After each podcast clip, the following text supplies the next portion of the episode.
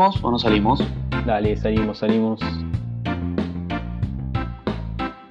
¿Qué tal oyentes? ¿Cómo andan? Facundo Macía quien les habla. Tengo acá a mi compañero Santiago Simons y nosotros en conjunto somos Salimos de Memoria. Le venimos a traer hoy una historia, nuestro primer capítulo, de Bela Gutmann, un entrenador que además brujo se podría decir porque lanzó una maldición sobre el Benfica que hoy día sigue en pie. Impresionante la, credibilidad que tomó. Santi. Sí, sí, totalmente, Facu, como va. Este, bueno, vamos a hablar un poquito primero de Bela Gutmann para contarle un poco a la gente bien quién era. Bela Gutmann fue un entrenador austrohúngaro este, que tuvo su punto máximo, su punto auge en la década de los 60. Eh, fue un entrenador que podríamos decir un trotamundos, que dirigió en 11 países distintos, entre ellos los más destacados en Italia, donde dirigió al Milan, en Portugal, donde dirigió al Porto y al Benfica, y en Argentina y Uruguay, donde dirigió a Quilmes y a Peñarol en Uruguay. Además tiene la particularidad, este técnico, de que es el único en la historia en haber dirigido una final de Champions y de Libertadores en el mismo año, por lo que denota su influencia durante toda esa década, ¿no?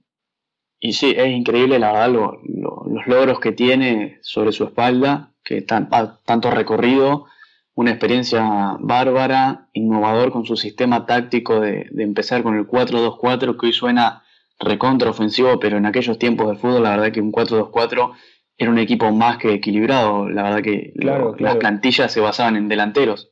Claro, sí, tenemos que aclarar obviamente que para aquella época este, era muy común incluso jugar con 5 o 6 delanteros como si nada, no había equilibrio defensivo este, y los equipos eran muy diferentes, entonces para el momento resultaba ser un equipo bastante equilibrado, lo que planteaba eh, Bela ¿no? Sí, totalmente innovador y, se lo podría reconocer más por, por esto de, que fue muy trabajador y quien más implementó esto, que fue muy ganador, este, muy dichoso en, Europa, un húngaro, que hoy hablamos de Hungría en el fútbol, este, se, corre totalmente del mapa. Sí, sí, no, nada que ver con lo que era en aquella época, ¿no? Este, en aquella época, bueno, estaba Puskas, por ejemplo, eh, pero hoy en día ha quedado muy relegado del mapa futbolístico, como decías recién, Hungría no, no tiene nada que ver con lo que en algún momento fue este, un gran equipo que incluso con grandes participaciones en los primeros mundiales. Pero sí, la verdad que todo lo bueno que tenía se, fue perdiendo con los años, pero bueno, todavía quedan cosas buenas, ¿no, Santi? Sí, sí, sí. Bueno, este, vamos a retomar un segundo el tema de Bela Goodman eh, focalizándonos en su etapa en el Benfica, ¿no? que es lo que finalmente acá nos importa. Este, bueno, la verdad que tuvo un gran momento en el Benfica, fue el mejor técnico de la historia, esto no cabe duda. Este, las únicas dos Copas de Campeones las ganó el Benfica con Bela Goodman como técnico y encima fue bicampeón, ganándole no a cualquier equipo. En la primera le ganó el Barcelona y en la segunda le ganó al Real Madrid, el máximo campeón de la historia de la Champions. Así que con un equipazo increíble el Real Madrid en esos años. Claro, claro, sí, estaba Puskas, Di Stefano, este, siempre, siempre aparte el Real Madrid ha tenido grandes jugadores, ¿no? Que, han sabido demostrar por qué vestían esa camiseta y un equipo que está lleno de ídolos. Y hablar, ya ganarle al Real Madrid es motivo para festejar y encima en una final, increíble. Sí, sí, sí. Bueno, y entonces este técnico que había ganado dos Champions, por supuesto era amado por toda la gente en Benfica, pese a que antes había sido el técnico del Porto. Él llega al Benfica porque eh, le había ido muy bien con el Porto y las autoridades del Benfica decidieron hacer un esfuerzo y contratarlo. Eh, tiene dos años muy fructíferos en los que además trae, por ejemplo, a Eusebio, la pantera de Mozambique, un jugador histórico que además este, es sin duda también el máximo ídolo como futbolista del Benfica. Lleva, llegó a conseguir 470 goles en 440 partidos, unos números que son una locura. Este... Increíble, es una de las leyendas máximas del club, si no es la máxima. y asombra bastante también cómo, cómo, lo conoce Bela Goodman. Sí, bueno, bueno, casualmente este, estaba por decir, Bela Goodman lo conoce a Eusebio en una peluquería donde él, bueno, ve los dotes físicos de este muchacho de Mozambique y decide contratarlo, cosa que hoy en día claramente no, no es muy común ni pasaría. Pero bueno, son cosas de la época también. Ah, sí. increíble. Acá estoy viendo una foto de, Vela con, Eusebio levantando la, orejona. La verdad que Eusebio tenía un físico admirable. Sí, no, Eusebio un fenómeno. Aparte, este, eh, partícipe en la mejor competencia de Portugal en la historia de los mundiales, ¿no? Cuando quedó tercero en el 66, allí estuvo Eusebio, que fue la figura. Bueno, pero. Además, claramente buen goleador. Sí, sí, bueno, eso no, no, no solo físico, sino también futbolístico tenía. Sí, no, un fenómeno. Bueno, retomando, el Benfica en aquellos momentos era el mejor equipo de Europa y tenía a lo que se podría considerar el mejor técnico, por lo que uno se preguntaría qué problema podría tener con ese técnico. Bueno, el problema claramente, como suele pasar, era un problema económico. Eh, Bela Goodman exigía un aumento y de las autoridades del Benfica no se lo quisieron dar. Este, incluso se, se, fue peleándose con las autoridades, ¿no? Y aquí es donde lanza esta famosa maldición, ¿no, Facu? Así es, la verdad que es inentendible la, decisión del, Benfica de no querer ceder un poco más en lo económico con todos los, rendimientos que venía trayendo. Pero bueno, la verdad es que no llegaron a un acuerdo, no siguió vinculado el entrenador del club y, no decidió guardarse la bronca. La verdad que él quería seguir y tira la frase que finalmente termina en una maldición que dice lo siguiente. En 100 años, desde hoy, ningún club portugués se convertirá en campeón de Europa y el Benfica sin mí nunca ganará una Copa Europea. La primera parte, bueno, sabemos ya, se desmiente, eh, la mayoría debe saber, bueno, y quizás el triunfo de un club de Portugal que más se le viene a la cabeza hoy en día es el del 2004 en el Porto con eh, Mourinho a la cabeza, pero la segunda parte en la que el Benfica nunca más ganará una Copa Europea, se cumplió. Sí, sí, fue increíble, pero este se cumplió y uno puede decir, bueno, el Benfica no llegó nunca más a una final, cosa que hoy el Benfica en una final de Champions en fases decisivas no suena mucho, pero que antes no era así, incluso llegó a más de una final de Champions, ¿no, Facu? Muchísimas finales de Champions, siguió durante los primeros años después de lanzar esta maldición, siguió teniendo buenos rendimientos el conjunto, no es que este, desapareció rápidamente, cayó estuvo mal económicamente o algo que pudo haberse dado a entender que no fue por la maldición, sino que siguió teniendo buenos rendimientos, clasificando, avanzando, llegando a, finales, pero que el momento de, tomar las decisiones en las finales no, no podían. No, no, claro, es más, incluso el mismo Bela Goodman vuelve años después al Benfica y no es capaz de eh, romper su propia maldición. Las palabras fueron más fuertes que él, parece, y no consiguió, perdió eh, la final de Champions contra el Inter en el 65 y después, otros tres años después, pierde contra el Manchester United de Bobby Charlton, George Best, entre otros. Sí, la verdad, que uno quizás de caliente la habrá tirado, ni siquiera intencionalmente con que terminen esto, y que lo tiraría. Es más, lo han tirado todos los entrenadores, futbolistas o la mayoría que se van peleando con una dirigencia. Sí, eh, obvio. Así como Sí, son cosas que pasan, este, uno puede entender la calentura, pero realmente es muy loco el hecho de que no haya vuelto a ganar nunca más una final de competencia europea con algunos resultados que dan a entender que es más la maldición que, que jugar mal, ¿no? Ni hablar, ni hablar, porque hay derrotas que, bueno, se entienden, qué sé yo, 4-1, como nombrabas vos el Manchester United, de grandes jugadores llenos de estrellas en el 67-68, se puede entender una final que pierde el Inter 1-0, como decís, partido justo, pero después hay otra con equipos que si bien venían teniendo buenos rendimientos y no hay que desmerecer que clasificaron una final, el Benfica, sabiendo los jugadores que tenía, podría haber hecho algo más, o uno cree que podría haber hecho algo más, ¿verdad?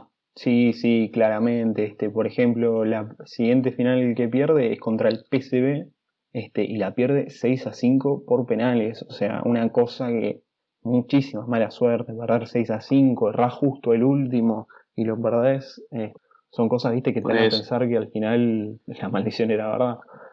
Y es muerte y súbita, además, es un penal, que los penales, a mi, a mi entender, son 50-50 y hasta te diría 60-40, porque cuando el pateador, o sea, cuando uno dice un penal, todo recae en el, que patea. Todos piensan que tiene más chance el que patea, el que patea elige, demás, siempre tiene más chance el que patea. El arquero se tira un palo y tiene que tener suerte a veces hasta de cómo le, le, pega en el sentido si sale, si sale muy alta, muy baja, despacio.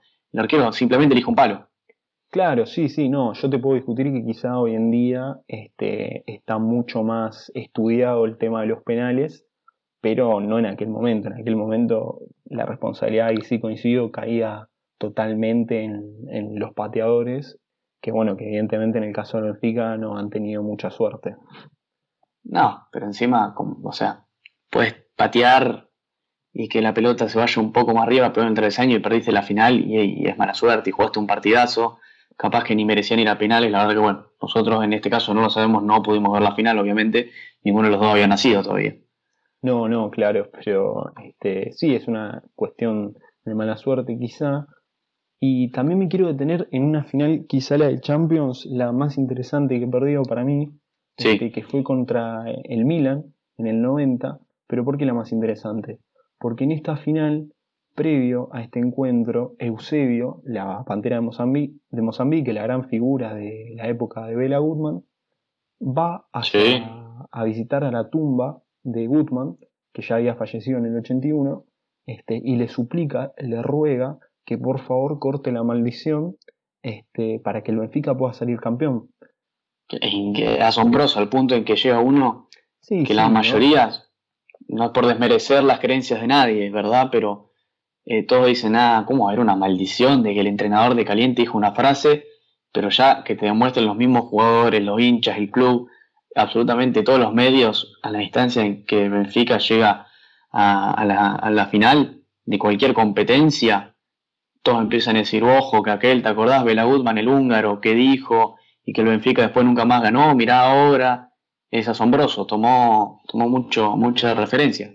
Claro, claro. Y encima además, este, ese partido, el Benfica, se ve que Bela Udman no le importó mucho y el, Benfica perdió 1 a 0 con gol de Richard contra el Milan de Saki. Está bien que era el Milan de Saki, ¿no? Uno de los mejores equipos de la historia, pero perdió 1 a 0. Ni hablar.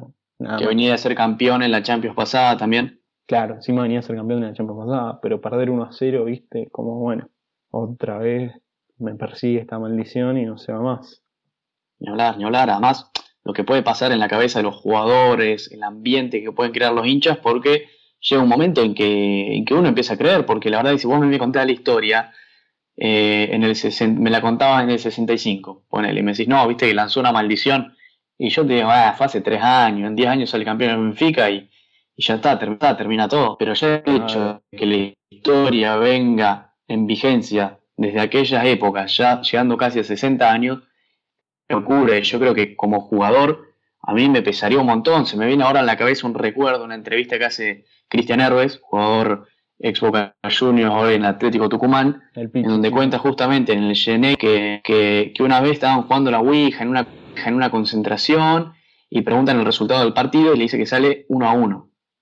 No se cumplió, él cuenta que Boca termina ganando 1 a 0, pero que cuando se da cuenta que van 1 a 0 arriba y que faltaban algo así de 20 minutos para que termine, él empieza a pensar, uy, ahora nos empatan, acá nos meten un gol. Sí, O sea, si algo quizás tan banal como de hacer algo en una noche pesa, lo que puede llegar a pasar en otros jugadores, llevando una final hoy en día donde decís, tengo 60 años de historia que me pesan con una maldición. Claro, claro, es un tema, ¿no? Eh, creo reventar, acá la superstición juega mucho, este, y evidentemente los jugadores del Benfica han creído cada vez que han llegado a una final porque perdieron todas las veces, ¿no? Y no solo de Champions, este, de Europa League también. Eh, la primera que pierden, la pierden eh, contra el Anderlecht en el 83, con la curiosidad de que la primera la habían perdido 1 a 0, pero la segunda meten un gol y a los dos minutos le meten el gol que finalmente le da la victoria al Anderlecht, siendo el Benfica local encima. Claro, a ver, 83 ya habían pasado 10 años, yo creo que a partir de ahí yo estaba empezando a pesar, porque que a los dos minutos te metan un gol, algo de nerviosismo, miedo, duda, el ambiente, no sé, de la gente, sabiendo, te dormiste, sabiendo que jugaba de local. no, debería pasar, ¿no? Pasa, ha pasado en varias ocasiones. Es muy raro. Pero sí, hasta hace poco lo hemos visto en una final de Libertadores. Sí, ¿no? Este, son cosas que evidentemente pasan pero que llaman la atención cuando tenés esta maldición atrás también, ¿no? Ni hablar, ni hablar. Después, bueno, recordemos también en Europa League, el Benfica arma un buen equipo en las temporadas 2012-2013, 2013-2014, y llega a la final dos veces consecutivas estos, estos dos años. Una es contra el Sevilla y la otra contra el Chelsea. La primera contra el conjunto inglés. Pierde 2 a 1 con un Chelsea, con un Chelsea sí, tenía un equipazo los Blues. Sí, totalmente. Pero Benfica también estaba muy buen armado y pierde 2 a 1. Es una final que yo la vi, me acuerdo, muy emocionante, muy peleado. Gana el Chelsea con un gol quizás con esa suerte del campeón de que eh, mete un cabezazo en el minuto 93. Sí, sí, claro. Aparte, yo justo te iba a decir, ese Chelsea además es el Chelsea que el año anterior había sido campeón de la Champions, ganándole al Bayern, este, que clasifica a Champions obviamente de manera directa por haber sido campeón, que se queda fuera en fase de grupos y que después destroza en la Europa League a todos los rivales. Y llega aquí, acá a esta final donde gana con un gol eh, de cabeza, si mal no recuerdo, en el minuto 93 de Ivanovic. Sí, sí, un cabezazo, me acuerdo que pasa por arriba del arquero, un muy lindo gol, pero que yo cuando lo vi dije, wow, me, sorprendí y dije, y dije, fue del Chelsea como podría haber sido del Benfica. Una final apasionante. Totalmente, este, son esos goles, viste, y que, y mala suerte. Otra vez, viste, te pasa lo mismo y al año siguiente te vuelve a pasar este, contra el Sevilla y la perdés por penales. Con la curiosidad, con la curiosidad de que ese Sevilla después gana dos Europa League consecutivas más, pero esta es la única que tiene que ir a los penales. O sea, un Sevilla que en aquel momento fue un equipazo que logró ganar equipazo. tres, Tenía a la cabeza de Emery. Como si fuera poco. claro, con Emery como Sí, sí, no, un, un, equipazo en serio. Tenía, digamos, Rakitic era una de, de, de los cabezas en ese momento, pero también estaba Vítolo, Carlos Vaca, el colombiano, Nico Pareja y Fede Facio, los argentinos, eh, estaba Gameiro, estaba, bueno, también recuerdo ahora, si no me equivoco, Perotti, otro argentino, también es Boca. Gran, gran, equipo tenía ese Sevilla, ¿no? Este, Ever Banega, me parece también.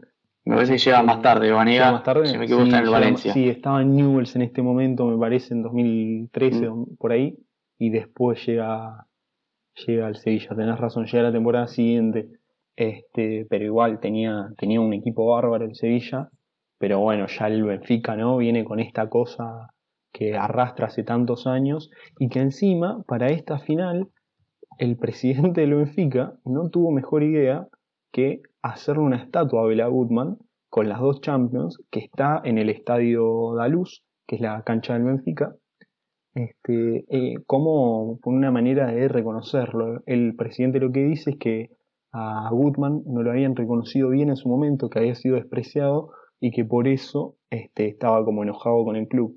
Entonces, en una forma de tratar de querer que los muertos te perdonen, le, hacen esta estatua a Goodman que al final no sirve de nada, ¿no? Finalmente. el entrenador de ese momento, Jorge Jesús, recordemos, tenía también muy lindo equipo en, el Benfica, Oblak en el arco, Luisao, el zaguero brasileño, Maxi Pereira, Ezequiel Garay, Enzo Pérez, este, no tenía un equipo medio pelo, estaba Nico Gaitán, Rodrigo, el centro delantero español. Sí, sí, totalmente. Este, son equipazos. Eh, Tacuara Cardoso, se me ocurre ahora también. Este, son Matic, Nemanja Matic era suplente, uh, estaba Salvio. Claro, Toto Salvio también. Sí, sí, son equipos que, eran buenos, digamos, que podían ganar. Aparte, un gran técnico, Jorge Jesús, último campeón de la Copa Libertadores con el Flamengo, un técnico espectacular. Pero bueno, evidentemente pesó más la cabeza que otra cosa, me parece a mí, ¿no? Es que para mí es totalmente la cabeza. Yo creo que te empieza a maquinar porque yo, por lo general, no creo en estas cosas. Como les decía antes, a mí me decía, hay una maldición, nada pero yo creo que si estuviese jugando un partido, de lo que fuese, sacamos el fútbol si queremos, o lo que fuese en otro ambiente, en lo académico, rindiendo un final con un profesor que dicen que es difícil de aprobar, ya la cabeza te empieza a maquinar. Porque uno tiene los nervios encima, este, una presión personal o externa, quizás que te presionan gente de afuera, familiares, amigos, eh, intencional o no intencionalmente, y ya te empieza a pesar todo a poquito, es un granito, un granito, un granito, un granito, hasta que se te, hace una piedra pesadísima.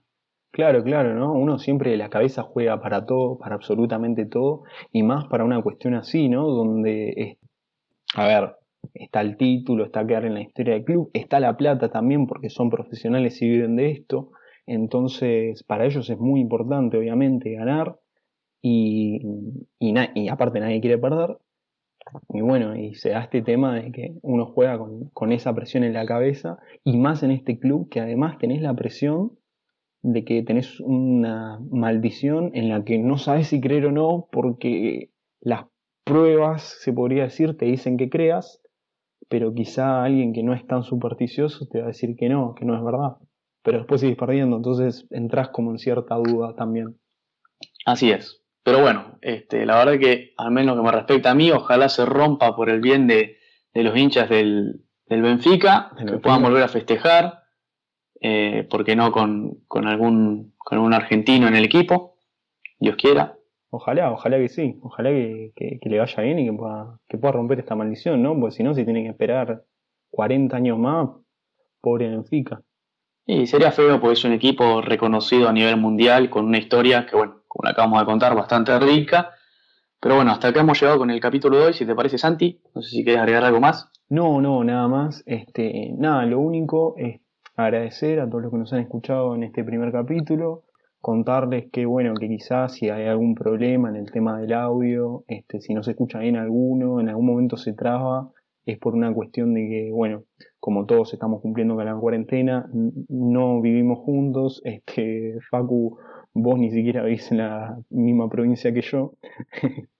Claro, si bien los dos estudiamos juntos en Buenos Aires, hoy por la cuarentena me encuentro en mi casa, en Río Negro, provincia, así que, bueno, estamos lejos y estamos a través de un dispositivo electrónico, el celular, pero bueno, esperamos que no haya surgido molestias o inconveniencias. Este es el primer capítulo de muchos de un proyecto que empezamos justo, que tenemos mucho entusiasmo y esperemos que nos vaya bien. muchas ganas de, este, de seguir contándoles cosas, de seguir hablando de fútbol, ¿no? que es algo que tanto nos gusta, de por qué no en algún momento poder charlar con otras personas que les gusta el fútbol, este, con distintos invitados, eh, y que nada, que sea divertido y que la podamos pasar bien todos un ratito, este, que nos parecía lindo por lo menos tratar de hacer esto y de compartirlo con todos ustedes. Así es, eh, las informaciones de, de, lo que será el programa por el momento no tienen red social propia, pero van a encontrar todo lo que necesiten en nuestras cuentas personales, las mías tanto en Twitter como en Instagram van a ser arroba facu 1, Macía con C, mi apellido, por favor no se equivoquen. Sí, y este, las mías también lo mismo, son iguales, eh, tanto Twitter como Instagram, arroba santísimos me pueden buscar y ahí les vamos a estar informando bien cuando subiremos el próximo episodio eh, para que estén al tanto y si tienen ganas, un rato libre creo que tendrán, ¿no? Como todos en este momento. Eh, sí, yo creo que sí nos escuchen un ratito charlar. Así es. Pero bueno, muchas gracias por habernos escuchado hoy y nos vemos la próxima. Hasta luego. 就仲